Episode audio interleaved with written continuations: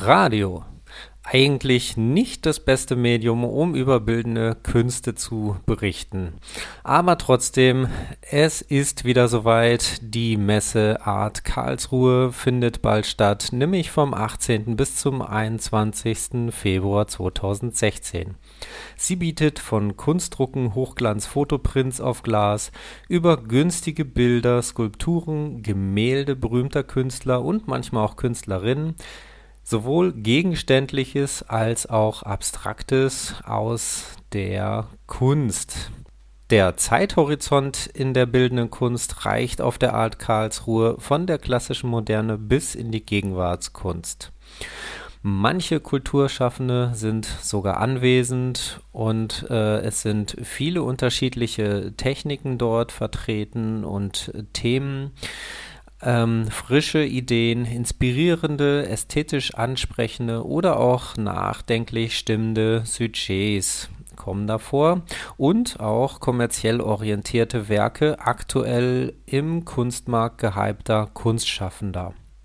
Als Sonderschauen in 2016 haben wir zum einen der Maler als Fotograf, Fotos von Ernst Ludwig äh, Kirchner, dem Schweizer Künstler aus dem Anfang des 20. Jahrhunderts, und André Evard, Pionier der konkret konstruktiven Kunst.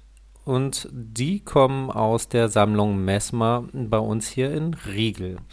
Der Preisträger 2016 ist Justin Almquist und von ihm werden auch mehrere Kunstwerke ausgestellt.